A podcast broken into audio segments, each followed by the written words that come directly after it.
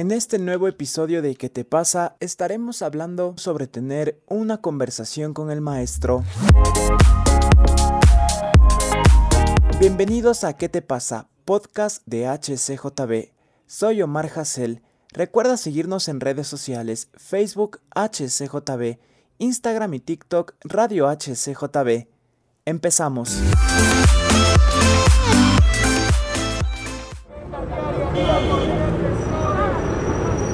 Y estamos en un nuevo capítulo de ¿Qué te pasa? Podcast de HCJB. En esta ocasión tenemos una invitada muy especial. Ella es Berenice Lara, misionera intercesora de Casa Oración. ¿Cómo estás, Berenice? Y bienvenida. Hola, ¿cómo estás, Omar? Súper feliz de poder estar aquí contigo y con los que están escuchando.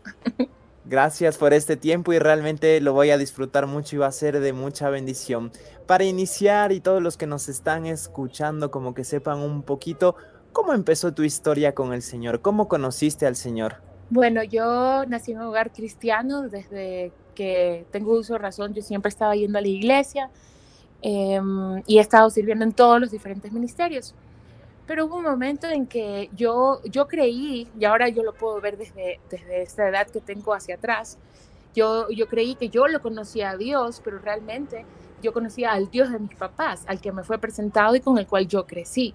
Y yo tenía cierta relación con Dios, pero no era una relación personal íntima con Él conociéndolo realmente por quién es. Eso recién pasó hace unos ocho años más o menos, porque yo tuve, yo me aparté del Señor por mucho tiempo al punto de que no quería saber nada. Pero las oraciones de los padres y de los que te aman, oye, créeme que eso es tan verídico de que eh, las oraciones cuando ellos están doblando rodillas y llorando por ti, tú vuelves al Señor, porque si tus padres te instruyen desde chiquito en los caminos de Él, no hay cómo, o sea, uno va a regresar. Eso es una promesa y se cumple. Y eso pasó conmigo. Ajá. Entonces, hace ocho años yo estaba viviendo aquí en Quito, que ahora justamente vivo aquí en Quito, yo soy de Guayaquil, y este, tuve un encuentro con el Señor después de haber estado súper apartada, regresado a una fiesta, y me dio por escuchar IHOP en Kansas City, que es la Casa Internacional de Oración, eh, que tiene más de 22 años de, de estar 24/7. Y me puse a escucharlos y en ese momento eh, estuve tan así en la presencia del Señor y yo dije, Dios mío, por favor, no permitas que yo salga de esto, porque después de haber estado tanto tiempo apartada o en ese vaivén y yo me, me, sentí así delante de su presencia y yo solamente sentía su amor, que él me decía, no importa, solamente vuelve a mis brazos, acéptame y yo así, wow, y dije, Señor, llévame ahorita a tu presencia y en eso abro mis ojos después de un rato, así, estar ahí llorando. Y el Señor, yo le dije, Chuzo, estoy aquí todavía. ok, tú confías más en mí que, en, que, que, yo en mí. Está bien, Señor, si es así, entonces yo voy a poderlo, esta vez va a ser diferente. Al día siguiente me regresé a Guayaquil y cambió totalmente mi vida, o sea, dejé todo lo que del mundo que me estaba llamando la atención y lo que me tenía completamente apartada y con un corazón duro y me volví al Señor y ahí empezó mi caminar con Él en tener esa relación íntima y conocerlo a Dios como Padre, a Jesús como novio y al Espíritu Santo como aquel que está en mí todo el tiempo. Entonces, así fue en resumen. no, y qué especial escuchar esto, porque yo también nací en un hogar cristiano y eso no me hacía un hijo de Dios. Yo también era como que le oraba al Dios de mis papás, creía en el Dios de mis papás y, y un día también me acuerdo en mi adolescencia pues llegó ahí un, como un ultimátum, ¿no? Y, dije, oye, Dios no tiene nietos, solo hijos, tiene que ser mi Dios, tiene que ser una relación personal y, gracias por contarnos esto. En esta travesía de irte enamorando del Señor, de descubrir su amor, de cambiar totalmente tu vida, ¿cómo descubriste tu llamado? Porque una cosa es descubrir el amor del Señor y otra cosa es ya como que el llamado, como que a ver Dios, ¿qué es lo que quieres que yo haga? ¿Para qué estoy aquí? ¿Cómo fuiste descubriendo este llamado? Claro, es súper interesante, ¿sabes? Porque yo me recuerdo, ahora el Espíritu Santo, claro, me ha hecho acuerdo, pero cuando yo tenía 12 años, yo tuve el llamado a las misiones, pero mm. específicamente para trabajar con mujeres que, que, están en la calle y llevan una vida eh, así. Entonces, y yo decía, a los 12 años, imagínate, qué sé yo, pues si todo el tiempo yo pasaba en la iglesia, antes no eran los programas de televisión como ahora. Entonces yo decía, wow, ok, y no entendía lo que el Señor me decía. Yo le decía, si tú me llamas a las misiones, que sea como mis pastores, típicos gringos que viven bonito y están en una iglesia chévere. Yo decía, así sí quiero ser misionera, pero de eso de misiones, de andar en puerta en puerta, en casa en casa y viajar así a los lugares más remotos, dije, eso conmigo no. Y después me olvidé. El Señor me permitió, eh, porque yo siempre tenía en mi cabeza, yo tengo que ser, estar, estudiar negocios, yo tengo que tener mi propio esto, yo quiero ser CEO de una empresa y cosas así. Y el Señor me permitió avanzar en mis estudios, eh, tener lugares en posiciones altas en, la, en, la, parte de los negocios, em, tanto aquí local como en el extranjero. Y, y yo decía, wow, qué chévere, ¿no? Pero cuando regresé a los caminos del Señor hace como ocho años atrás, ahí empezó otra vez el Señor a mover eso que estaba en mi corazón desde los 12. Y me recuerdo que justo yo estaba diciendo, bueno, ya ahora voy a, hacer una maestría porque quiero ver qué hacer. Y en eso, mi hermano, mis dos hermanos viven en los Estados Unidos, uno de ellos es pastor, y él me dice, oye, ñaña, ¿por qué no te vienes acá a IHOP y vienes a estudiar acá? Y yo le dije, ahí oran 24/7, ¿yo qué voy a hacer allá? Entonces el Señor comenzó a darme vueltas eso en la cabeza, o sea, qué maestría ni qué hecho cuartos, era como que vente a estudiar acá porque yo tengo algo para ti. Y ahí empezó el resto de, de, ese paseo con el Señor en mi llamado, pero puedo decirte un poquito más si me das. sí, sí, adelante, tú continúa. Ok, este, cuando yo estaba allá en IHOP, yo dije, bueno, voy a estar acá, probablemente trabaje en la iglesia, después de que ya termine, o en la casa de oración. Yo no tenía idea a lo que yo iba. En eso, me recuerdo que desde que yo llegué, lo primero que me impactó, ah, para esto, en IHOP, como es 24/7, tienes que cubrir turnos cuando tú vas a estudiar allá o las pasantías, tienes que estar en un turno de, sea de 6 a 12 de la mañana, de 12 a 6 de la tarde, de 6 a 12 de la noche o de 12 a 6 de la mañana. Y la, la oportunidad que se me abrió fue de 12 a 6 de la mañana. Y yo decía, Señor, ¿cómo yo voy a hacer eso? ¿Y en qué momento duermo? Y él me decía, pues si tú te vas a farrear, tú ahora puedes irte a farrear en mi presencia. Y yo dije, ok, no tengo nada que decirte al respecto, listo vamos. Y ahí entré en lo que se llama Night Watch, allá en, en, en, esta pasantía de la madrugada. Tuve que darle vuelta a mi horario, me iba a dormir a las 7 de la mañana, no, eso es otra historia. Pero la cosa es que el primer día que yo entré, yo comencé a sentir de orar por Ecuador. Y yo decía, por Ecuador, yo, sí, yo siempre lo que quería era salir del Ecuador. Y sí, oye, súper chistoso. Y meses antes yo había recibido una palabra profética que me habían dicho que yo iba a ser intercesora y que iba a tener un, corazón por mi, país. Yo dije, está equivocadísimo este pastor. O sea, yo de intercesión, a duras penas, Señor Jesús bendice la comida, amén, amén. Y cuando querías algo, ¿no? Típico. Y de ahí, corazón por mi país, no me interesaba Ecuador en lo absoluto, solo vivía mi familia y eso era todo. Entonces dije, esto no es. Pero desde que yo llegué el primer día en Kansas City, comencé a, sentir estas ganas de orar por Ecuador. Y lo hice el primer día, el segundo día, el tercer día y todo el año y medio que estuve allá, todos los días oré por el Ecuador. Y un día yo estaba orando y, o sea, nos toca ir a orar en el auditorio, ¿no? Estaba orando en el auditorio y yo, y el Espíritu Santo me recuerda la palabra profética que había recibido. Y me dice, tú ahora eres una intercesora y tienes un corazón por tu país. Y yo solamente le dije, perdóname por no creer. Y ahí, unos que serán tres meses después, el Señor me dice, te regresas a Ecuador. Y yo, ¿qué? ¿Cómo? Y dice, sí, tienes que regresarte a Ecuador eh, a trabajar en casas de oración. Y yo, pero ya no existen, Señor, ¿cómo voy a ir? ¿No? Entonces dije, ok, listo, si tú me estás diciendo eso y no es pura emoción, tú le vas a tener que decir a mi papá. Yo le puse esas condiciones a Dios, o sea, ¿qué cara de tu... tú le vas a decir a mi papá porque yo no le voy a decir. Después de un mes de esa conversación con el Señor, mi papá me llama y me dice, Bere, tenemos que hablar. Y ahí me comenzó a decir que por un mes el Señor lo estuvo preparando y diciendo prédicas por personas, por oración, por todas las partes, de que yo tenía que regresarme a Ecuador y poner en práctica lo que yo estaba aprendiendo. Y yo ahí sí ya me puse a llorar y dije, está bien, Señor, yo te creo, lo que tú quieras, vamos. Y desde ahí me vine y, y ahí empezó ese camino con casa de oración, acá. Reacciona, ¿qué te pasa?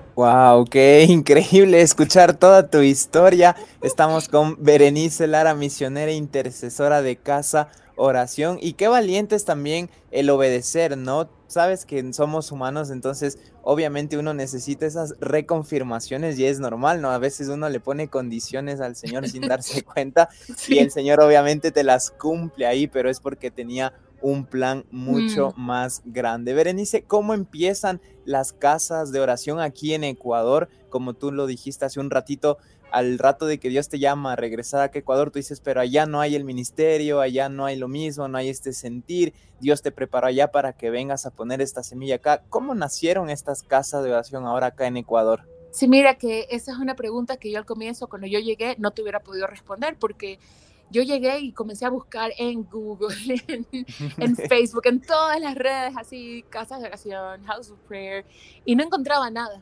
Entonces yo dije, bueno, la- el primer año me puse con unos amigos y dije, Señor, yo voy a hacer lo que sé con la gente que conozco, Mm, vamos. Y después comenzó a aparecer, hay una em, casa de oración que se llama Ecuador Casa de Oración. Justo estábamos en plena pandemia y me los encuentro en el Facebook. Y vi que estaban teniendo reuniones en línea. Entonces dije, wow, qué chévere. Pero estaban en Quito y yo estaba en Guayaquil.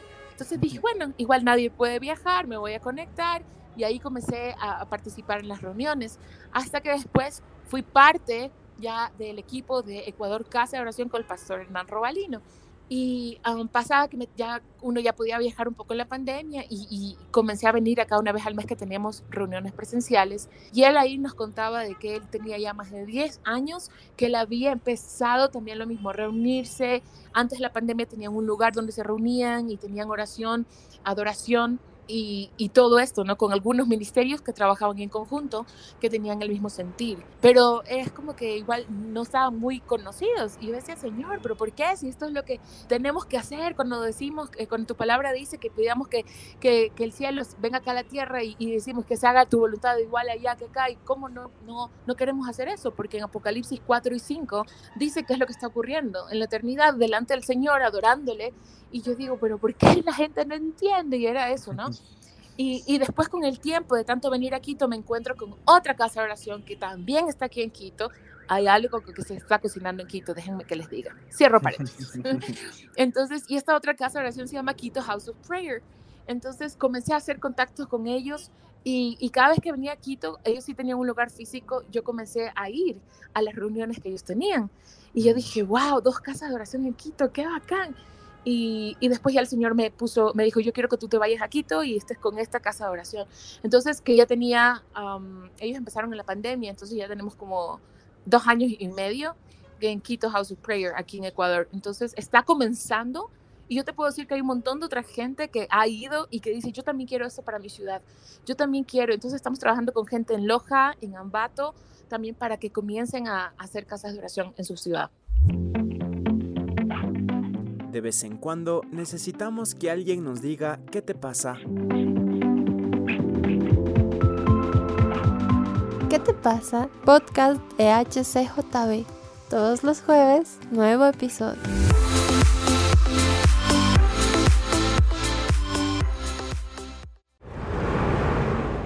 Qué especial escuchar esto, es una motivación yo creo para todos los que nos están escuchando y digan, yo quiero en mi ciudad, yo quiero contactarlos, puedes buscarlos también en redes sociales, enterarte más de este ministerio, este movimiento y este sentir que está poniendo Dios en el corazón, pues de los ecuatorianos para empezar y de todo lo que se está haciendo. Berenice, ¿cómo podemos motivar a la iglesia, a los jóvenes a orar más? Tú sabes que creo que a todos nos ha pasado que uno dice el amén en los alimentos, quizás en la noche, cuando pedimos algo, pero no tenemos una vida, un estilo de vida de oración, ¿no? ¿Cómo motivar a, a, eso? Porque si no hay oración no vamos a tener este tiempo en intimidad con Dios y realmente no vamos a tener una relación personal.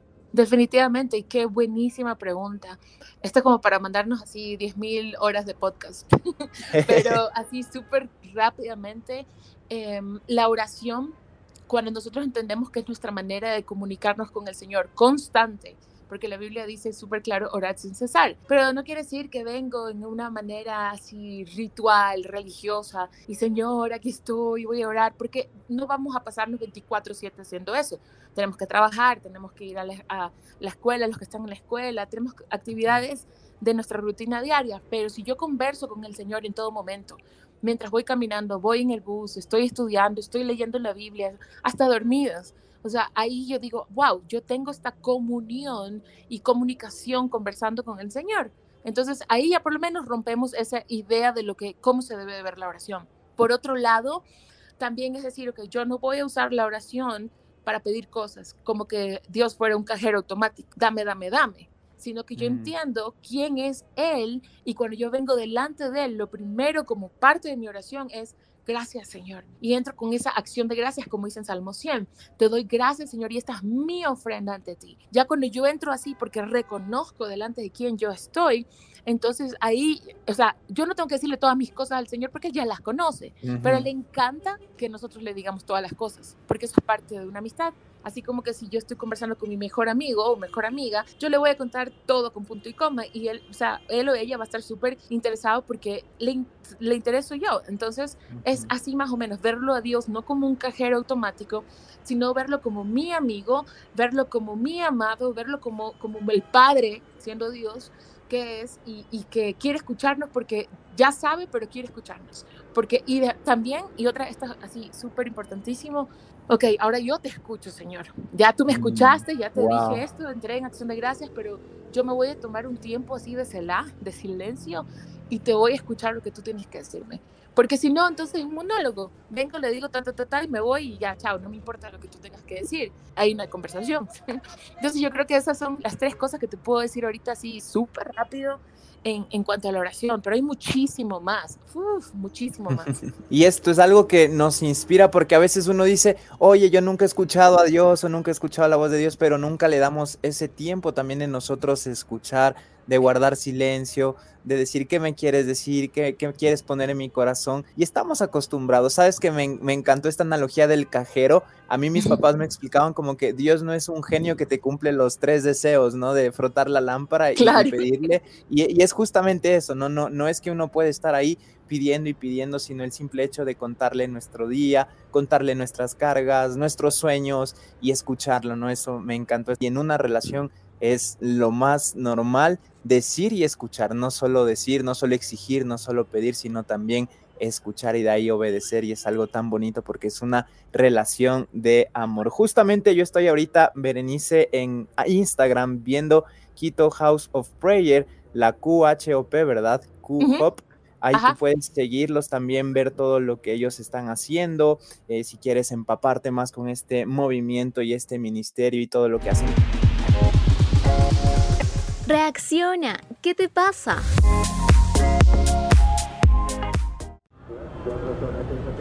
¿Cuál es la visión a, no sé, al futuro? ¿Qué proyectos tienen? ¿Qué ha puesto Dios en sus corazones? ¿Qué es lo que se viene ahí? Yo sé que sin spoilers, no sé lo que se pueda contar, pero ¿qué, qué han sentido ustedes? ¿Qué es lo que Dios quiere para Ecuador, para la juventud, para esta nueva generación? Uy, qué buena pregunta. Eh, hay mil cosas que se pueden contar, pero la, empiezo por la visión del Q-Hub. La visión del Q-Hub es del gran mandamiento a la gran comisión. Entonces, el gran mandamiento entendiéndose por la intimidad con el Señor. Por eso es que cada reunión de oración que tenemos, cada reunión de adoración, cada devocional, estudio bíblico, discipulado, la escuela de mensajeros que también tenemos, todo eso es, y primero enfócate en tu tiempo con el Señor, porque Él es la audiencia de uno. Nosotros estamos solamente para Él y como dice en Salmo 132, queremos que haya un lugar, que Quito y que Ecuador sea el lugar de habitar del Señor, donde Él habite. Entonces, por eso eso nace de la intimidad y no puedo irme a la gran comisión si no tengo intimidad. Y véase la gran comisión como no solamente, ah, me voy a las naciones, sino empezando por mi área local. Empiezo por mi familia, mi barrio, mi trabajo, mis estudios, y, y así voy expandiéndome, mi iglesia, etcétera, etcétera, y de ahí voy yendo a donde tenga que. Entonces, uh, esa es como la, la, base en que se fundamenta el Q-Hop, de la, de la gran... Um, el gran mandamiento, la gran comisión. Entonces, mm. con eso tenemos un montón de otras cosas que salen desde esta raíz, tanto de la intimidad como el ser enviados. Y yo sé que es algo que lo ponen en práctica, es algo único. He visto también sus publicaciones, todo lo que hacen. Sé también que están ahí para ir a la Carolina, para ir a los parques, a predicar, a compartir del amor de Jesús. Y eso es algo que realmente nos inspira porque no es solo llenarse y, ya estar lleno, sino es llenarse y compartirlo, ¿no? Es como que, mira, yo descubrí de este amor y quiero que tú lo descubras, quiero que tú te intereses esa pasión de amar a las personas, de entender lo valiosa que es una vida, de la persona, al vecino, el primo, empezar por nosotros mismos. Te quiero agradecer, Berenice, por este tiempo, realmente estamos aprendiendo muchísimo, nos deja súper, súper motivados y nos dio un mensaje para despedirnos todos los que te estamos escuchando aquí en el podcast de HCJB. ¿Qué te pasa? Eh, bueno, básicamente que podamos conocerlo Jesús. Pídele al Espíritu Santo de que te deje conocerlo Jesús, no solamente como rey y como juez, pero también como novio, porque cuando nosotros lo conocemos a él como novio, llegamos a otro nivel de intimidad y él es el que regresa, el novio. Y nosotros como la iglesia, que somos la amada, tenemos que estar ya anhelantes, deseando, preparándonos para su regreso. Y todo lo que hagamos hoy aquí en la tierra va a tener, debe de tener ese impacto eterno. Si no, entonces reevalúas y por qué lo estás haciendo. Eso es de idea. Muchísimas gracias. Súper gracias. Bendición.